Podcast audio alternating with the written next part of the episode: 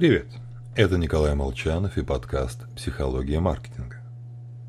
Однажды в эксперименте Дэвида Иглмена и Рика Саванджи людей попросили посидеть в витрине настоящего магазина. Выставить себя, так сказать, на обозрение всему свету. Ну а чтобы не полагаться на словесное описание чувств, к испытуемым присоединили датчики для измерения уровня волнения, наподобие тех, что используются в полиграфе. Конечно, сидеть за стеклом, быть объектом пристального внимания прохожих не слишком приятно. Волновались все.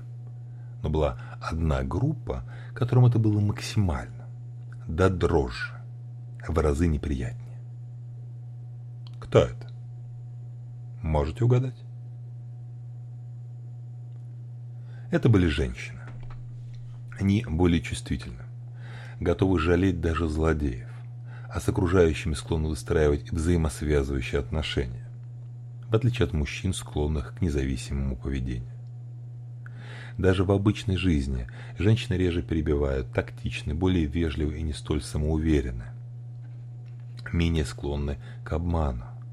В то время как мужчины, вне зависимости от своего социального положения, любят выступать с опломбом. Неважно, обладают они при этом реальной властью или нет. Ну а главное, женщины в принципе лучше распознают эмоции.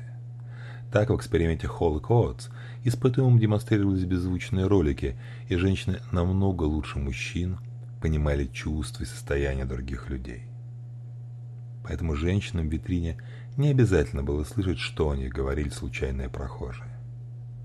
В силу развитой способности к эмпатии они волновались сильнее.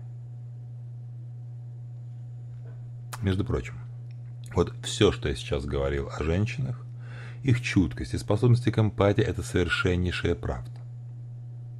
Только взятая из других исследований и не имеющая никакого отношения к сидению в витрине. На самом деле, женщины волновались точно так же, как и мужчины. Различий между гендерами не было. Я вас обманул. Чтобы наглядно продемонстрировать эффект хинсайта. Смысл. После того, как мы что-то узнали, нам кажется, что в этом нет ничего удивительного. То есть вначале становится известным результат, а потом люди говорят, а, ну это понятно. Я таки знал с самого начала. Исследования показывают, нет, не знали.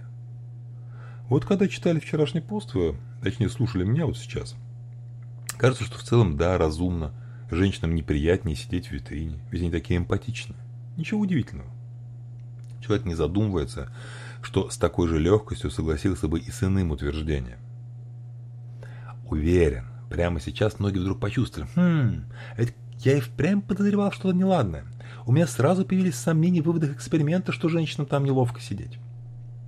Увы, это снова проявление инсайта. Демонстрация того, что данная когнитивная ошибка способна искажать и наши воспоминания о прошлом опыте. Феномен инсайта относится к категории самых сильных ментальных ловушек. Избавиться, даже просто контролировать его практически нереально. Можно лишь снизить негативный эффект, регулярно практикуясь в рассмотрении различных точек зрения. Ну и в качестве мы скажу все-таки правду. Группа, которая сильнее всего волновалась в ходе эксперимента в витрине – подростки. У них еще не наработан опыт поведения в разных социальных ситуациях. Более того, подростки сильнее зависят от мнения окружающих, им важна оценка других. Нам, взрослым, проще. Проще во многом, но только не справиться с эффектом хинсайта. Так что помните о нем и будьте осторожны. С вами был Николай Молчанов.